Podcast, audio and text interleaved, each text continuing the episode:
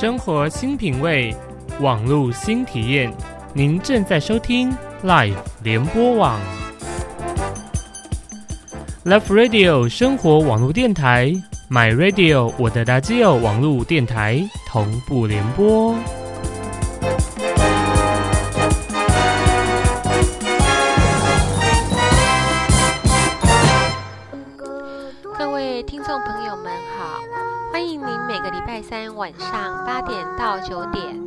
收听由吴悠悠医师、洪仲清心理师、曲俊芳特教老师和我花妈组成制作的教育节目。这个节目是从就医、就学、就养、就业各个角度和大家做分享，邀请您在亲子花落咪节目中和我们相会哦。朋友，大家好！今天我们很高兴请到这个资深的、资深的哈 高中辅导老师徐平老师。好，徐平老师好。呃，大家好，吴医师好。啊，那我们今天要来讨论的一个话题啊，我们刚刚其实准备了一下哈，就是这些呃大雅思哈，这些雅思雅思伯格症孩子到了高中以后，在学校里面究竟过得怎么样哈？那徐平老师有很多很多的经验，可以跟我们大家分享一下。嗯嗯嗯，大家好，我想那个，嗯，我在从事辅导工作大概十多年来，碰到的雅思的小朋友其实还蛮多的。那因为我服务的场域是在普通高中，所以我今天分享也比较多的经验，都是在一般的普通高中里头我遇到的呃雅斯伯格的小朋友。那其实在我刚开始担任教职的时候，雅斯伯格还不是一个大家都了解或者是呃知道的一个名词，那所以这些小朋友在学校里面，老实讲，我觉得不但嗯老师对他们很陌生，学生更不知道该跟怎么跟他们相处。那相对来说，这些小朋友在学校里面，呃，当然就比较容易碰到一些状况。嗯哼，呃，比如说啦哈。呃，我曾经碰到一个小朋友，他喜欢一个老师，嗯哼，然后，呃，他就很想要跟这个老师接近，但他没有很适当的方式，嗯哼，呃，比如说他呃曾经每一节下课都要去找这个老师讲话，然后占据了这个老师所有的休闲时间，嗯哼，那。有大概持续了一个多月、两个月，老师就受不了了，嗯哼，所以老师就跟这个小朋友恳谈，嗯哼，然后这个老师很友善哦，好，这老师就跟他讲，那这样好了，你一天可以来找我三次，然后三次其实蛮三次很多哦，三节下课，对，对，然后呢，呃，小朋友就说答应喽，他就说好，然后他们也很，他也很信守承诺，所以他真的每天只去找老师三次。但他忍不住啊，所以呢，他有其他次都是在老师的窗外，默默的、远远的看着老师。嗯哼，嗯，后来甚至有一次呢，他就为老师做了一首曲子。嗯哼，这很有心的小孩，非常，嗯而且很有才华。嗯，然后他就自己带着吉他，他没有去找老师哦，但是在他他在老师办公室的窗外。唱歌给老师听，嗯嗯，然后呃，大概唱了几次之后，全校的同学都知道，这是这位同学为这位老师写的一首歌，嗯。嗯，那我想老师压力是非常非常的大，对对对，这突然让我刚刚想到了一个，这不是我的个案，是我一个同事的个案，那他是新生训练的时候，学姐就跟他说。说哎，就是办了活动迎新，大家很高兴嘛，哈。然后就学姐就讲了一句客气话，说：“哎，你如果有空的话，可以来找我，我是几年级班。”哦哦，结果他就不时的上去找，那人家问他说：“你为什么要去找学姐啊？”因为那真的是蛮干扰的。那他就说：“因为我有空啊，他叫我有空就可以去找他，我有空啊。” 就他他们不懂得这是一个客气话。对对对，不过不过跟你的小朋友不太一样的是，你那个小朋友是真的喜欢他老师啊。对对，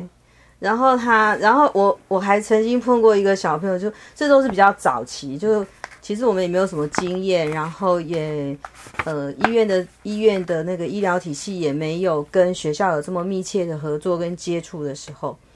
那还有一个小朋友呢，就是他他热爱的对象不是老师了，不是一个特定的，而是学校。嗯，他很爱这个学校。嗯哼，所以呢，学校有任何的活动，他就会拿出他自己的相机，嗯哼，做记录、拍照，这样，因为他觉得这他很看重这个学校，所以他要记录下这个学校的一切，不是他跟这个学校的关系哦，是这个学校的一切。哇！然后，所以像校庆啦，嗯，学校的祝福礼呀，他就会拿出那个相机。那当大家都很安静的在祷告的时候。他会突然站到最前面拍照，唉，实在是太有心了。他真的太爱学校了，真的是。对，可是这样子的这样子的举动其实还蛮突兀的。所以后来呃，大概跟家长还有跟老师讨论了一下，后来学校就同意，比如说在这样子的大型活动，会先问他他要不要拍照。嗯哼。那如果他说他要，那学校就会发给他一个 passport。嗯，就是他是学校的代表，对对对对。那我觉得后来慢慢就是说，学校可能也摸索出跟这些小朋友相处的方式，所以学校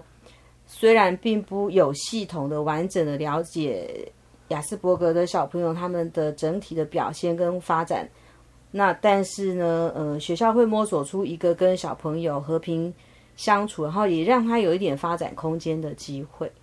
这这其实是一个相当大的弹性呢，知道他喜欢，然后就干脆就是把你的这个或许是不当的行为变成是一个合理化的行为啊。对对，就是给孩子一点一点空间。是，嗯，是。那我觉得是在我服务的学校里面比较看到了对这些孩子的注意。嗯嗯，然后慢慢的学校老师，嗯，像这几年。雅斯伯格小朋友多了，再加上那个呃，我们在推展，就是呃，特殊的小朋友要回到一般的学校来就读。那慢慢的，老师也接受到比较多的讯息跟呃训练和课程的培训，所以他们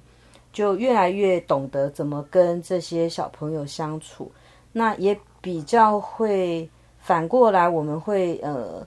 挑战了很多学校的比较僵化的制度。嗯其实我觉得那个是，呃，互相的激荡。嗯哼，其实就长远来说，就会观察到学校体制有很多的很多僵化的制度，其实开始有了转变，尤其是在高中里面。这非常正向。嗯，从正向的角度来看，确实是。对。但是可能从很多的家长的角度。因为家长看到多半就是自己的孩子，所以他们还是会看到学校制度里头老师啊、学同学啊、呃学长姐啊，对自己孩子不友善的的这个状况。嗯对家长来说，可能就会更凸显了这个环境的不友善。嗯嗯，所以常常会碰到。家长的抱怨都是在于说，哎，学校没有帮他的孩子什么什么什么。那学校常常像我们去开会的时候，学校又说，哎，其实我们已经做了什么什么什么哈，那个落差还是蛮大的。对，因为其实不论是雅斯伯格还是自闭症还是过动的小朋友，他们的个别差异非常的大。嗯嗯。所以如果要一个，尤其是像公立高中，它是一个很大型的学校，嗯哼，然后全校动辄就是。两三千个小学生，嗯哼，所以如果要照顾到每一个小朋友的个别差异，它确实是非常困难的。嗯哼，嗯，对啊，对，像我们现在，嗯，以我现在服务的学校来看，我们高一的学生一个班级里面，呃，光是安置进来的小朋友，或者是呃，透过特殊真试进来的小朋友，一个班级里面几乎都几乎每个班级都会有一个。嗯哼，然后还有一些隐形的，嗯哼，潜伏的，所谓的潜伏的，其实跟呃小朋友国中受到的待遇，他们的经验不好的经验有关，就是他们觉得在国中小的经验很不好，跟学校讲，跟学校的互动对的过程觉得很不好，所以他们呃在高中就会保持缄默，嗯哼，所以他们要先。潜伏在班上，等到有他们认为有需要的时候，他们才会嗯铺露他们的身份。嗯哼嗯哼嗯哼，当然一定还有那种未诊断的。哦，那那那也是，对对对对，嗯对，所以呃，所以像有些班级，就一个班级里面可能就有一个是雅斯伯格的诊断，然后安置进来的，然后有两个过动的，或者是雅儿是隐藏的，然后他们不愿意曝光曝光的。嗯，我碰到最最多的最最混乱的情况就是有三个。过动的小朋友在一个班级里面，那很精彩，嗯，很开心，很开心，很热闹，很热闹的班级，对，嗯，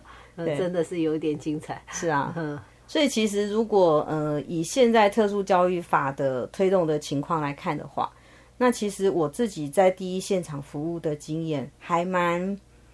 呃，蛮鼓励家长给学校老师。或者是学校的制度和小朋友一个机会，就是我觉得在呃我自己认呃服务的，呃我曾经服务过三个学校，那在这三个学校里面，呃老师们如果能够好好的事先跟他们做一些沟通，大多数的老师我碰到几乎百分之九十以上的老师，高中的老师，嗯都还蛮接纳这些小孩，然后也蛮愿意配合。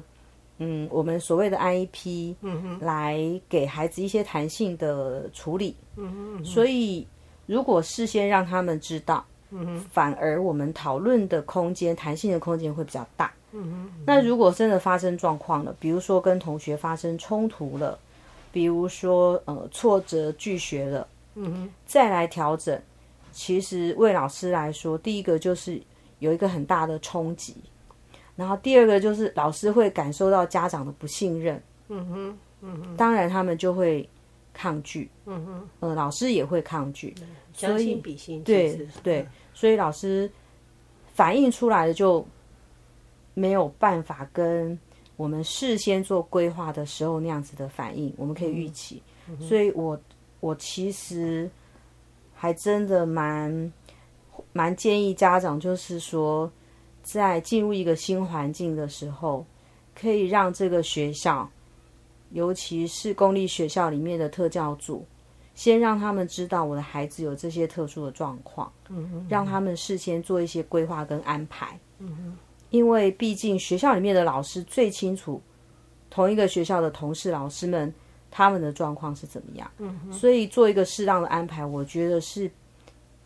比较机会比较高的。嗯比我们来碰运气，然后试试看，嗯可能来的好得多。嗯。事实上应该是这样，因为雅思的孩子其实有的时候有很多的地雷，如果我们事前知道的话，我们懂得去怎么去绕圈子，不要去直接跟他硬碰硬。对，嗯，其实是蛮重要的。对，那另外我也常常觉得，像我自己在诊断孩子之后，孩子要就学。我大部分都会有有很多家长确实是会担心，如果他先讲的话，会不会就先把孩子贴了标签，是让孩子进入学校的时候会被呃用异样的眼光来对待。是。那我平常都开玩笑跟家长讲，我说标签不见得是坏的哈，有一个名牌嘛哈，那个走出来啊都是格子的，咖啡色的，大家都知道它是什么牌子啊，哦，所有的东西通通是那个花样啊，是，还很多人很喜欢穿嘛，对，所以我说标签不见得是坏的，而是我们怎么去导向大家对这个标签的认识。嗯，那如果不事先讲的话，我我我是觉得那种，我相信呢，老师就算是在。再大的度量，也会就像你刚刚讲的一个不信任了。还有一种，我常开玩笑讲，说是被暗算。嗯，啊，就是说你你不讲，你明明就知道你可能会面对到的一些问题。嗯，那当然最主要的还是，如果大人没有准备好，在接触这个孩子的时候，可能会出现的一些问题。对，就是吴医师讲到这个暗算啊，这两个字，我确实曾经听过学校老师出自学校老师的口。而且他觉得，他觉他不但会控诉家长，他甚至会迁怒到学校辅导师或特教组。他会认为说，你们明明知道却不告诉我，却不事先做安排跟规划，然后你们这个是在暗算我，或是在探试探我、测试我。那这个这些话，其实我我在学校里面我都听过老师的抱怨。嗯嗯，对。那如果是这样子的情绪，我我真的很怀疑，怎么可能跟孩子有好的互动跟相处？我我是我觉得那其实是很没有必要的冲突。嗯嗯嗯，所以大家诚诚恳、诚实面对，可能胜过于一切的哈。如果说老师不能接受，那其实学校里面大型学校里面有这么多的老师。那我们事先做一个班级的调整，也都是可以的。所以，如果你等到发生了冲突，然后真的有事端出现了，再去转班，那其他班级的老师也会担心啊。如果他来我的班，会不会造成我班这样的同样的困扰？对，因为大家都没有办法事先做防备嘛。所以，那你的孩子在学习当中突然换一个环境，自己也觉得很奇怪，又要适应一个新的环境。是啊。所以，我我我觉得真的是事先的开诚布公的、诚恳的做一些讨论，我觉得成功的几率是比较高的。嗯嗯嗯，对。不过有的时候是父母不知道了，就是说他真的是不知道他孩子，然后这倒回来要怪怪我们这些专业人员，或许我们的推广不是做的那么好，就是孩子实际上在学校是有状况的，可是父母亲并不知道那个是一个诊断。对对。其实像那个，嗯，很多的学生他们在高国中的时候，其实确实受到了很多不平等的待遇。嗯，怎么说？或者是甚至可能有很多都有被歧视欺负的经验。负面一点讲是这样子。嗯哼。就是我觉得，因为国中的小朋友毕竟年纪比较小。嗯哼。他们行为、言语上面、情绪上面的控制都比较差。嗯哼。然后他们对于跟自己不同的人的包容度也比较低，嗯哼，所以其实呃，雅斯伯格的小朋友在学校里面常常会被冠上一个怪咖的这个称号，嗯哼，白木兄的这种称号，白木兄，对对对，我很多学生他们他们国中国小的绰号就叫白木，嗯哼。就直接被这样子称呼。呃，他们也确实是这样，就跟他讲你有空来看我，可以来找我，他就每堂课去，这也是挺麻烦。对呀，然后又看不懂人家的脸色，嗯，确实是这样。可是那个其实很那个称呼很不友善呐。嗯哼，对。所以他们其实在学校就学的经验跟同才相处的经验本来就困难了，然后这个国中小的经验确实是。不愉快的，嗯哼但是高中生，呃，我觉得某种程度他们进入了一个不同发展的阶段，然后他们的呃人生视野也比较开展，他们的情绪也比较稳定，所以我的大多数的呃学生、特教生，不只是雅斯伯格的小朋友，他们在学校这三年，通常在毕业的时候，他们都会说，这这三年是我。求学以来最快乐的三年，最自在的三年。哇，对，很感动。那我我自己的观察就不只是在我服务的学校，其实在高中他们的经历都会比在国中小会来的愉快。嗯，这个是我没预期到的。我常常是觉得到了高中，他们可能会困难度更增加。反，因为那个学校老师相对性的是不像。国中小的老师注意到那么多，有的时候给他们的保护相对性比较少。是，嗯，可是听起来好像不是这么回事。我觉得大家都长大了，小孩子，对，就是他的同才长大了。那呃，雅斯伯格的小朋友自己也长大了，所以多多少少在过去的教育当中，他们学会了一些跟别人互动的方式，甚至是自保的方式。嗯嗯。那在高中的环境里面。呃，学生也比较能够接受，呃，一个人独来独往的同学，嗯哼，对，比较容易接纳，不管他是不是雅斯伯格，嗯嗯，那其实独来独往的学生就大有人在，嗯所以一个班级有五六个也不为过，那比较容易受到别人的呃接纳，嗯跟呃容忍也好啦，对，就比较比较不会受到干扰。嗯那他们比较不会一定要，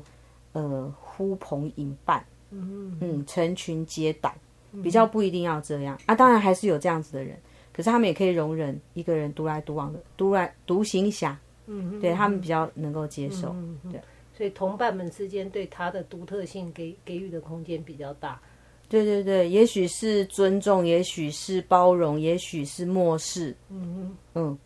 总而言之，就是他们可以比较自在一点，嗯会找到自己存在的空间。那，像我们在临床上，常常父母亲会希望我们去改正他这些行为。好，比如说这孩子习惯于独独处，或者是习惯于，其实像嗯。其实我们也会碰到雅斯伯症有雅斯伯格症的孩子，他会跟你说他想交朋友，可是他没技巧。是，可是当然也有一些他是享受于，嗯，他会他不管是他去嫌弃别人呢，或者是他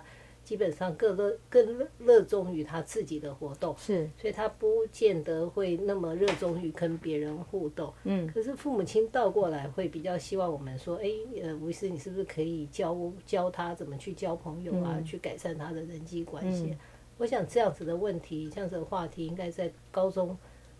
父母亲还是会对高中老师有所期待。有他们会对这个期待会很多，可是实际上跟高中学生的这个发展的阶段就不一样，所以老师要协助这个部分就会更为困难。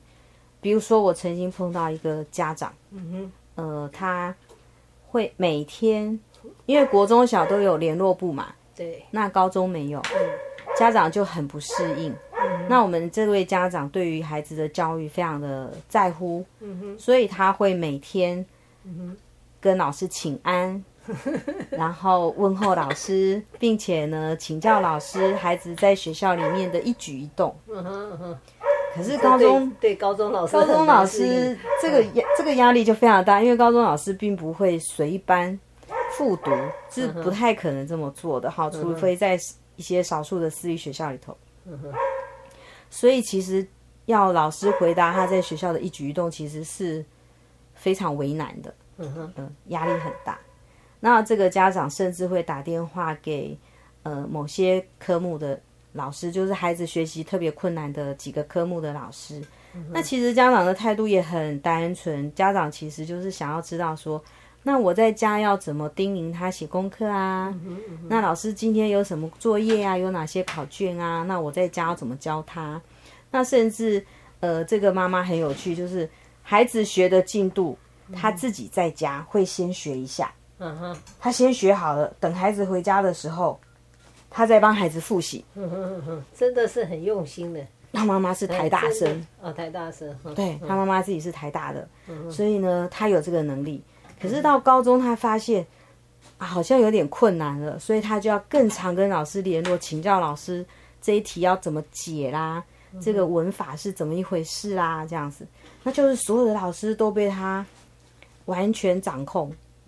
所以老师纷纷的就会冲来辅导室抗议，嗯哼这样。那这个妈妈呢，后来还会要求他们导师帮他安排特殊的座位，帮他安排呃小组作业应该跟什么样类型的同学为一组，对他孩子来说，他才可以适应。嗯，那问题是高中生岂会容许老师这样子对啊摆布他们、安排他们？对啊嗯，这是不可能的一定要。自己来啊。是的，所以呢，呃，为了这些事情，老师也非常的苦恼。嗯嗯嗯所以后来我们只好花心力跟妈妈多沟通，嗯哼，嗯，大概花了两年的时间才把妈妈这些观念调整过来。嗯哼嗯哼，妈妈也会信任，也才能够信任学校里面老师的这些做法。嗯哼，对，然后慢慢的接受，孩子真的是一个喜欢独来独往的这种特质的人。嗯嗯，不再强迫他的小孩一定要跟人家当好朋友。你花了多少时间？你两年是长度嘛？哈，啊，对对，对，你 你诶、这这听起来要改变不是很哦，容易哦对对对，真的很不容易。而且我们这位家长很可爱，他怕耽误老师，因为老师都要上课嘛，嗯。所以他通常就是在四点五十老师要下班的时候嗯哼，打电话来，因为老师都下课了，没课了，所以打电话来跟老师讨论孩子的状况。嗯可是呃老师，可是老师要下，班了，对，回家煮饭接小孩，对对对对对嗯。对，所以我们大概呃，这个家长比较特别，所以他我们大概花了呃，每一个礼拜大概要跟家长通两次电话，每一次的电话时间大概都需要一到两个小时。这是光辅导室而已。光辅导室，对对对，对，嗯，对。可是我觉得妈妈的一有妈妈一旦改变了之后，对孩子来说，哇，真的是一个大解放。嗯，然后我们就看到孩子的那个，呃，个别独特性，还有他独特的才华，就会充分的发挥展现出来。那这个孩子后来也很棒，他考上了一个外，就是离开台北市，离开他自己的家乡，然后到一个外县市去念一个国国立大学，然后非常的开心在那个学校。然后他考上了这个国立大学的时候，妈妈还打电话问我说：“那到底可不可以让他的孩子独立？难难道他们要全家搬到那个县市去吗？”这样太辛苦了。我就跟他说，请给孩子一个机会。就那孩子真的自己一个人生活的非常好，他还是继续快乐的当他的快乐独行侠。可是他真的很快乐。嗯嗯嗯，对。所以有的时候真的就是要尊重他的特质，而不是是希望去改变他。对对对。但是，呃，吴医师刚刚提到，就是说，比如说要教导他们人际互动。对，那我自己的看法比较是，我觉得我们应该是，呃，根据一些生活上面所产生的一些经验，嗯哼，来适时的做一些适时的协助。嗯哼，比如说，我们有一个呃雅斯伯格的小朋友，他在高一的时候啊，就误解了，呃，就是呃会错意了。嗯哼，因为他们班上有一个女生，从国中当了三年的辅导股长，是一个非常善解人意的小女生。然后她就发现了这个小朋友独来独往都没有朋友，嗯哼，他很关心，所以她就跑到辅导室找老师，问老师说这个同学是不是需要特别的帮忙？因为他是三年的辅导股长，他很有经验。所以他从小就被赋予小天使的责任。是的，嗯，很辛苦的孩子，他他很乐乐在其中，其对。然后他就问我们说：“这个小老师，这个同学是不是需要什么特殊的服务？他怎么了吗？”嗯哼，然后我们就问了他一些他过去的经验，然后觉得哎，这个小朋友真的很热心，而且应该有这个条件可以协助他，所以呃，这个小女生就变成是他的一个学伴。嗯哼，那学生是男生，那辅导股长是女生，嗯哼，那他就常常去协助这个小朋友，如果呃遗漏了老师交代的什么事情，因为他会沉浸在自己的自己呃现在专注的这个呃思考里面，所以他有时候就上课会呃错过了遗漏了老师交代的事情，所以我们这个可爱的小女生就会去叮咛这个同学，刚才老师交代了什么作业，你有没有记下来？等等等啊，会像小家教一样这样。然后呢，大概一个月不到，嗯哼，我们这个小朋友呢就说他他有女朋友了，然后他就到处跟别人说 他有女嗯朋友。这是我老婆。哎呦我的然后天！我们就觉得很诧异，后来就把他找来问他说：“哎，他那他怎么怎么界定他们之间的关系？”这样，然后小朋友就说：“老师，他很喜欢我，嗯哼，我也觉得他很可爱，嗯哼，所以我们是男女朋友。嗯哼，那男女朋友不就是大家都是说老公老婆吗？嗯所以她是我老婆。所以这大雅就称这个小天使是他老婆。他老婆。然后他并没有当面跟这个女生讲，但他在他的周遭放话，嗯就我们来看叫放话，就是说这是我的。很，多别人说是这是我的，你们不要来笑熊。嗯这样。然后我们的解读是这样，可是小朋友很单纯，他没有这样的想法，他只是觉得说我很开心，我有了一个好朋友，那这样的关系应该叫做男女朋友吧？那你们不是都是用男女朋友，都是用老公老婆吗？所以他是我老婆，嗯哼，他只是这样而已。然后这就把这个女生给弄，就是不但很尴尬，而且把她惹惹恼了。嗯哼，嗯哼，所以这个女生就拒绝再跟他讲话，嗯哼，嗯哼，也不再帮忙他，然后，嗯，他就觉得他被遗弃了，嗯哼，嗯哼，好难过、哦，是真的真的。嗯被老婆抛弃。真的，嗯。所以他甚至难过到有一天下大雨，他不知道该怎么，嗯，怎么排解他的这个难过，所以他就跑到大大大雨天，所以他就在操场里头跑步，嗯跑了一节课，然后被我们的教官发现了，就把他领到辅导室。嗯哼，然后我们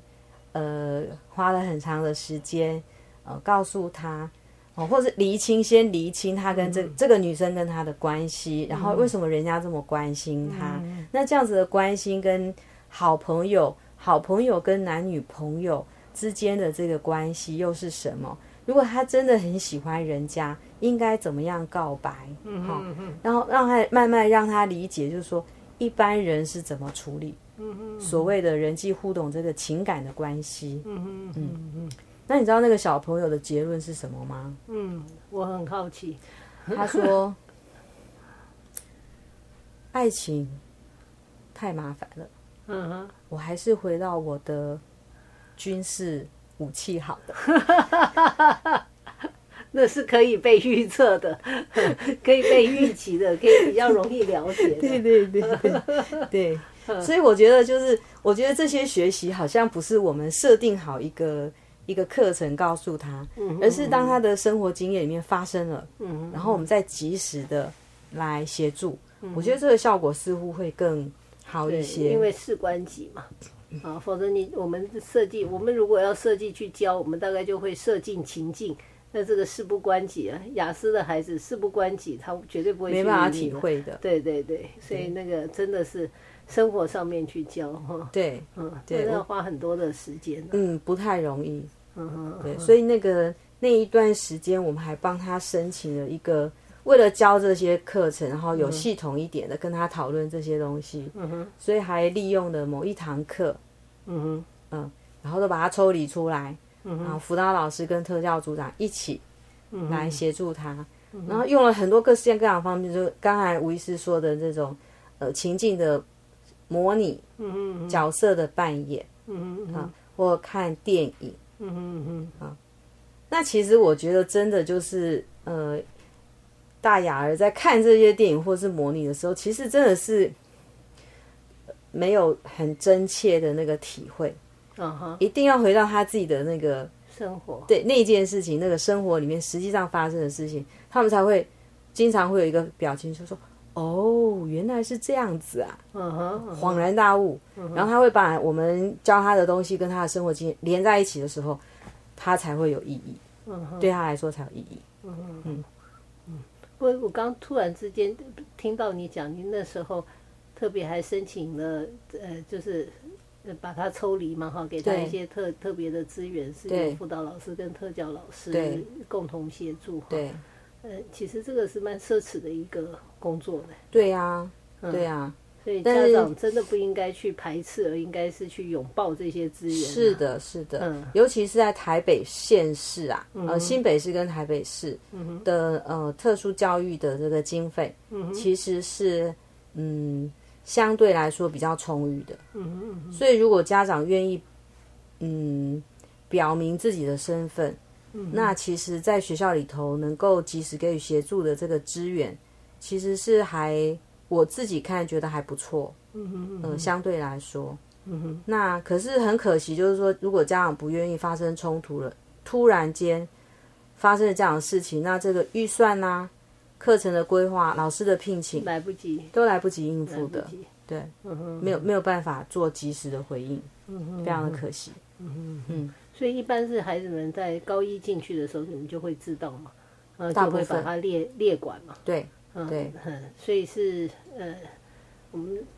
是由辅导老师这边介入介入先呢，还是由特教老师这边？通常是特教，嗯哼，因为现在其实台湾的那个呃特殊教育法的规范还蛮明确的。嗯哼，这个呃孩子一旦确确诊了之后，然后呃确定诊断，然后甚至拿到这个呃障碍类别或者是呃手册之后，那呃他就会是一个列管的名单。嗯，那这个列管的名单，他在进入到下一个阶段或下一所学校的时候，他的资料都会被送到云端。就是教育部会有一个通报的系统，那呃下一个学校或是下一个阶段的学校，他就会把上这个系统再把这个资料接下来，那接下来之后，我们就会看到前一所学校或是前一个阶段的学校，他们为这个孩子做了什么服务，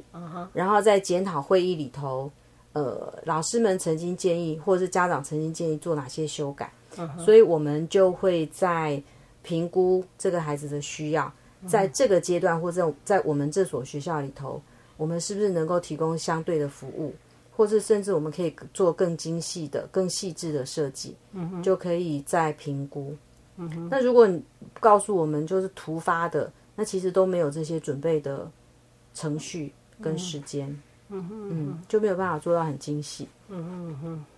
所以真的是应该鼓励家长要通报。对啊，我我觉得就是现在的家长很可惜，就是都把这个教育资源只放在升学，是，比如说国三升高一，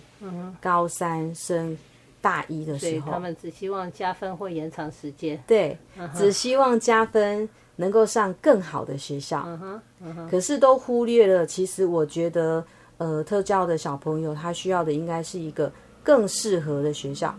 而不是一个更好的学校。嗯这这是真的。对，嗯，那怎么去判断哪一个是适合的，而不是更好的？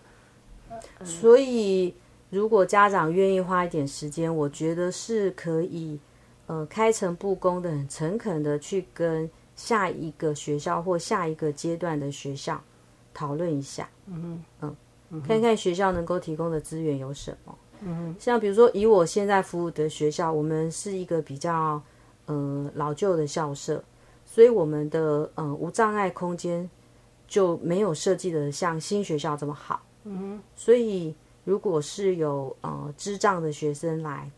其实孩子本身是受到了蛮多的限制。嗯可是，当我们这样子跟家长提醒的时候，呃，通常都没有办法得到家长的谅解。嗯那这个在硬体上面的的问题，不是一天两天，不是一万两万就可以解决的问题。我每次去你们学校，我就觉得这个楼梯接那个楼梯，要是两栋大楼的楼梯又不一样高，对哎，从对。栋 A 到栋 B 中间还要再走一个楼梯，是啊。明明都是二楼，这样。是，对，对。呃你不讲我还不知道，你一讲真的是突然了解到了，对对，这确实是我们的困难。可是这个困难是没有，就是因为地形以及这个建筑物，呃，它当时在规划设计的功能上，所以造成了这样子的困难。那比如说，我们呃高中的第一学府建国中学来说，建国中学要收一个全盲的学生，学校里面的无障碍设施就必须要动员到教育局的预备金。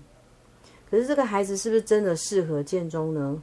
嗯，基本上我们当时在跟建中老师讨论的时候，我们是很担心的，是担心这个孩子的。那就像呃，以我现在服务的学校，我们要推荐孩子呃出去念书的时候，我们也不会优先认为说他一定要上台大、台金交，因为孩子的程度如果跟不上，如果学校没有办法提供相对的、相对的那个呃的教育资源，那我们宁可去找一个学校，可能声望没有台金交这么好，但是有足够的资源，有足、这个孩子需要的资源的学校。比如说我们这几年呢、就会有一些学校的特殊教育真的做的还蛮扎实的。嗯哼，虽然是私立学校，嗯哼，但是我觉得。呃，当我们去访问这些大学，发现了这些大学有提供甚至比国立大学更好的资源的时候，我们也会把这些讯息告诉呃小朋友的家长，让家长自己做一个做一个理性的评估。这个是我过去比较不知道的东西，就是说嗯。实际上真的学校之间的差异性是相当的大，非常哦大，非常大。因为呃特，比如说特殊教育的老师，他们也都各自有专长。啊哈，那当然哈，对。对，辅导老师有没有也是各自有专辅？导老，其实辅导老师对特教生的了解，呃，当然不如特教老师那么的有系统完整，嗯，但是我们可能比较擅长跟孩子们做一些沟通，比较能够理解他们的深层的想法，所以以我现在服务的学校，我们就是特教老师跟辅导老师一起合作，呃，我们来协助孩子，就特别是他们有心理困扰的时候，或者是他们有一些生涯发展升学的需要的时候，都是由辅导老师来共同协助。嗯嗯嗯。所以吴医师刚刚讲到，就是每一个学校的呃差别性，我觉得某种程度就是在第一个是因着学校的硬体设备，嗯第二个是因着学校呃过去服务学生的类型，嗯最重要的当然就是特教老师的专长，嗯嗯嗯嗯嗯，还有就是每一个学校他们对于学生特殊学生的容忍度，那我觉得这都是。嗯，家长可以去调查得到的，嗯，多半呐，嗯哼，不，嗯，我所知道的比较是国中、国小，你常常会碰到，就说这个国中的特教办的还不错，那所以父母亲就会迁户籍，然后全部通通挤到这一个学校去，确实是这样。所以实际上办得好，其实是一个非常光荣的一件事情，可是也相对的就会担心说。你做的越好，实际上你的压力越大哈。是啊，嗯，就我服务的学校，我们呃这几年就是特教学生的数量就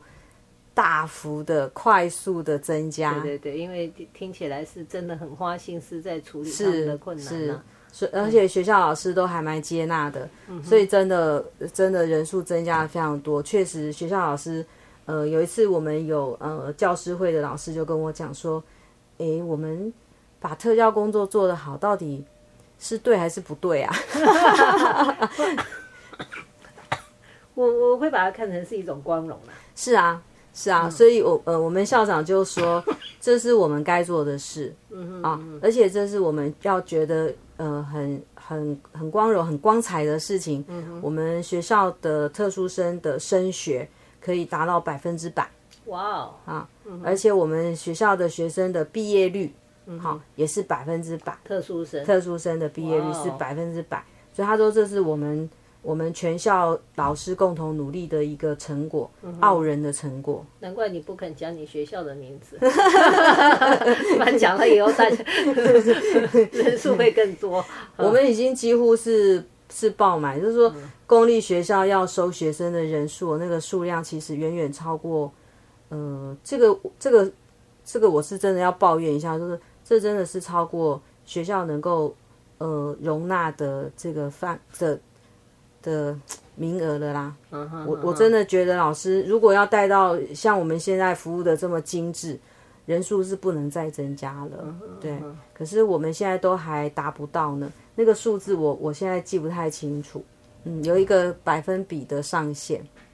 嗯，对，而且我们都不可预期从哪一个管道会来。再加上今呃从呃一百年开始就有这个身心障碍学生的免试入学，是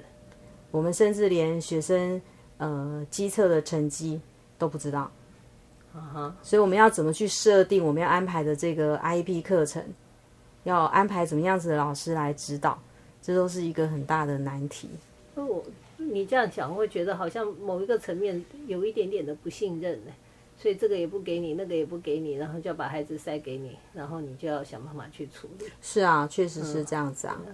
不过我是觉得世所真的是很重要。像我，我做这么多年了，我有那种建中家里蹲的，哈。所以你刚刚说你们的特殊生是百分之百的毕业，哈，就是说他能够，当然毕业就是就代表他有规则上学嘛。是。对啊。是。那那不是拿肄业证书嘛？对。啊，所以就表示说他他在学校。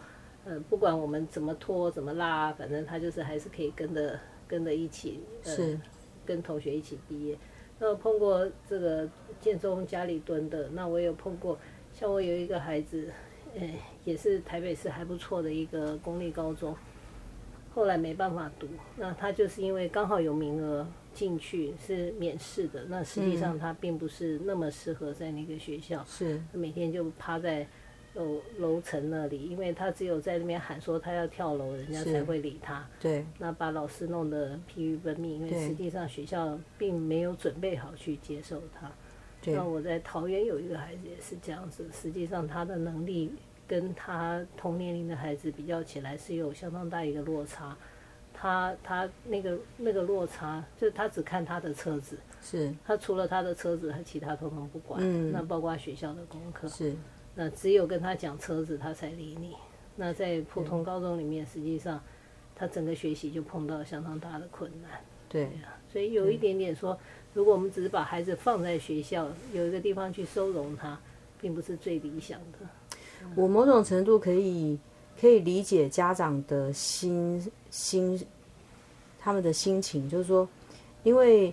大部分的家长会认为，我的孩子如果上了一个好的学校，他的同学都是程度很好的，嗯程度很好、功课很好的人，某种程度就等于是好人。哦，那也绝对不了。所以我在这么好的学校里面的跟这些好人相处，我的孩子相对来说是安全的。嗯嗯嗯，可是他们忽略了一件事情，就是学校是一个教育单位，不是一个收容单位。嗯哼，所以学校某种程度会自诩，我们必须要教育孩子，所以孩子来学校必须要有收获。嗯哼，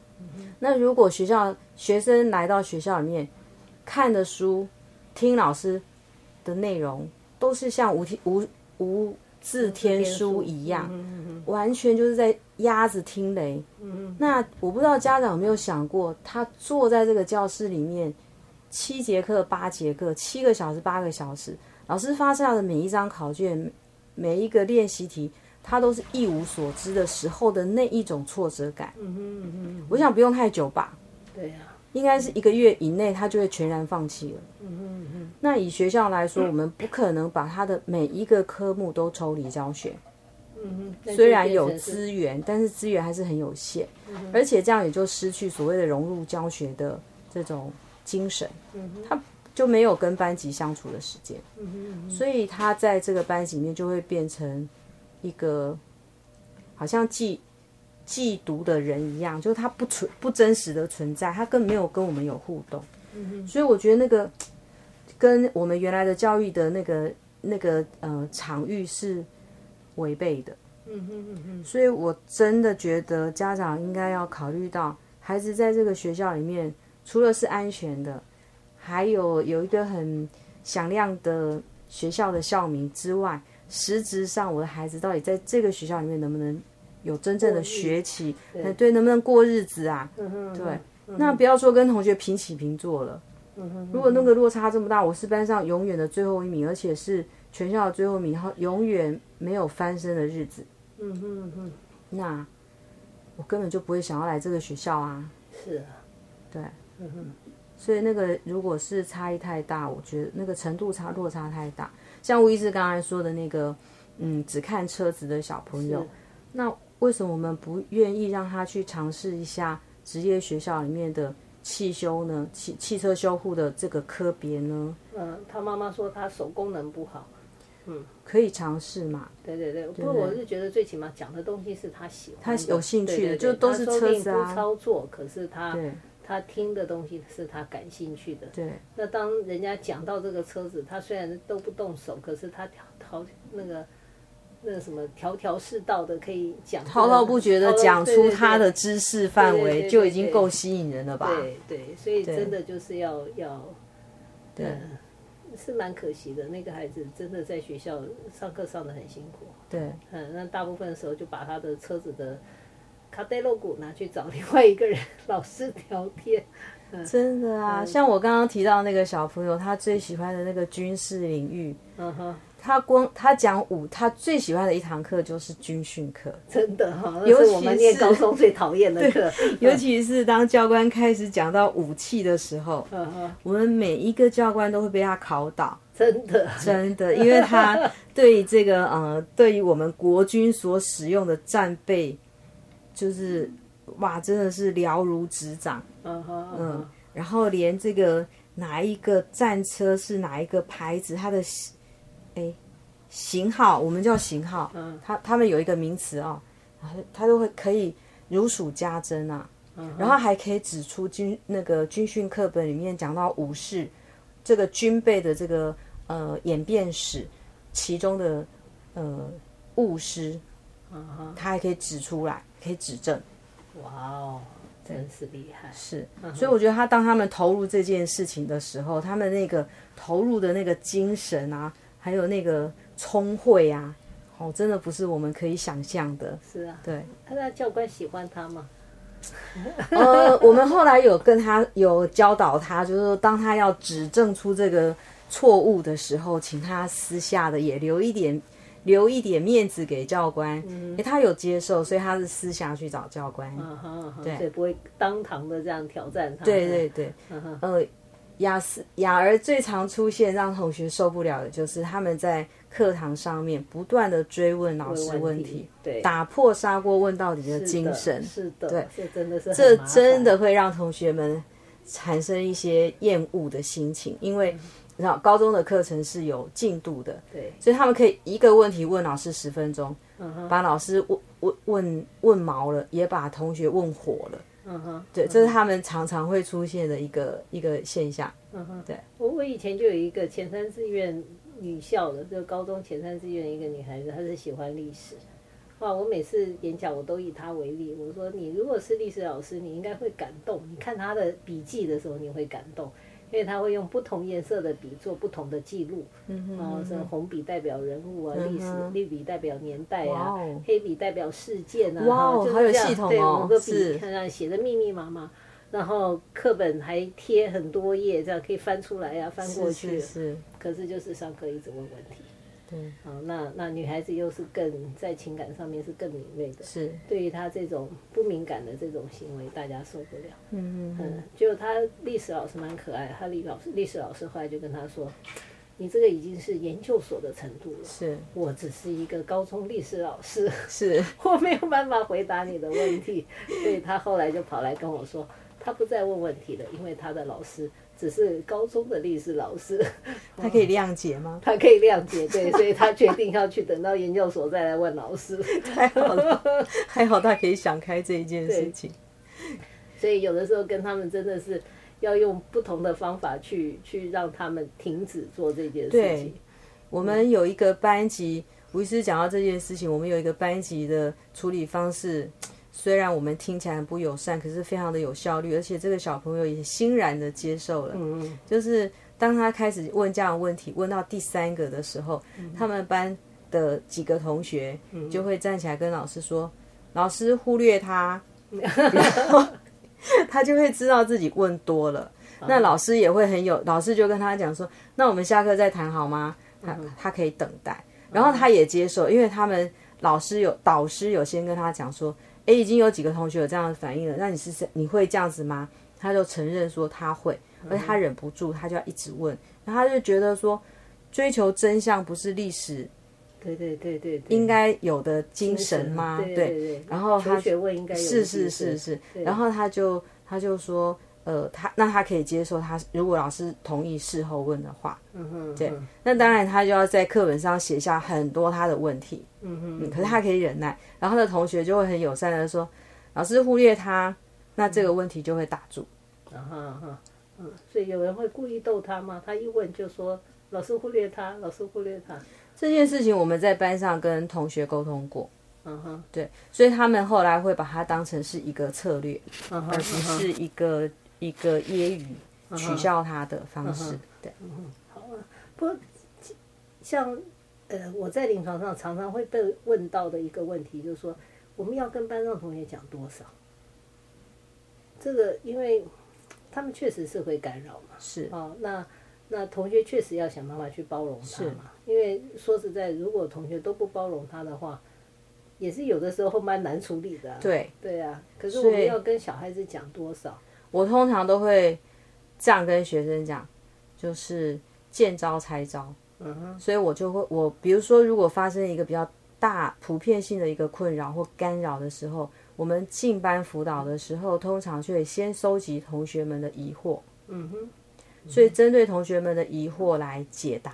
嗯哼，然后见招来拆招。嗯哼，就你们觉得什么样的行为是困扰，然后你们不知道该怎么办，然后你们又担心伤害他，嗯，那我们就来一起讨论一下，我们有什么样解决解决的问题，解决的困扰。嗯哼，对。嗯那小朋友，呃，每次都会说，老师，我并不想要让同学知道我的问题，对，老师，我并不想让他大家知道我是特教生。嗯哼，那这个问题很简单，嗯哼，因为他们用特教生的身份在学校，所以他们及格的标准就跟别人不一样。对他们所以你 所以你只要考完试，当别人发现为什么你四你四十五分，可是你却拿到及格分、及格的学分，甚至你不用补考的时候，他们就知道你跟别人不一样了。然后第二个，我的回答很简单，就是那你觉得别人不知道你很特别吗？嗯哼，尤其是像雅儿，嗯哼，对呀、她很快就会被别人呃呃，非常侦测出来对他是跟别人不一样的，所以他他们就会说，哦，有，他们早就发现了，嗯嗯，所以他们就不会再抗拒我们进班跟同学说明，所以你会先跟呃小朋友这个一定会当事人先沟通先沟，通，对，嗯。然后取得他们的同意及家长的同意，嗯然后呃，请导师陪同，由辅导老师进到班级里头去，然后收集同学们的困扰问题，嗯然后见招拆招，告诉他们我们共同来商量怎么解决这样子的问题，降低大家的困扰，嗯然后也增加我们这个呃友善的环境。嗯对那通常大孩子，一般的大孩子，高中生大概都可以接受这样子的处理方式。嗯哼嗯哼，他们会因为他们是特殊生，然后被那种被瞧不起啊，或者是被排斥排斥啊，比较少，比较少哈，所以真的到了高中是不一样的一个。对我真的觉得高中生比较成熟了，嗯所以这样的情况真的会减少。那当然就是说，呃，国中端的这个啊、呃生命教育，还有特殊教育的推广工作，我觉得做的是还不错的时候，那高中生在成长的过程会观察到很多这样子的孩子，那相对来说进了高中。呃，这些小孩比较成熟、稳定，也比较比较成熟、比较稳定，所以我觉得就会呃降低这个嗯取笑取笑特殊学生的这个状况。嗯真的是所谓的百年呃什么百年百百年年树人是吗？反正什么百年造树什么什么的，呃教育是一个蛮长时间的漫长东西。漫长，嗯，我们只是在现阶段面对到他，他进入到高高中，实际上，你刚刚有提到他们国中的时候的老师给予的一些宣导啊，或者是生命教育，其实对他们都是对一般的一般的孩子都是有相当大的一个影响。对对嗯，对所以在看不同于自己的孩子的时候，他们也会有不同的态度。是，嗯，好啊，嗯，今天真的很谢谢徐平老师来跟我们分享哈。那那个呃讲了很多我过去所不知道的东西，嗯，那谢谢徐平老师不，客气，嗯，谢谢大家的呃什么呃收听，收听，好，OK，拜拜。拜拜。各位听众朋友们好，欢迎您每个礼拜三晚上八点到九点收听由吴悠悠医师、洪仲清心理师、曲俊芳特教老师和我花妈组成制作的教育节目。这个节目是从就医、就学、就养、就业各个角度和大家做分享。邀请您在青石花落咪节目中和我们相会哦。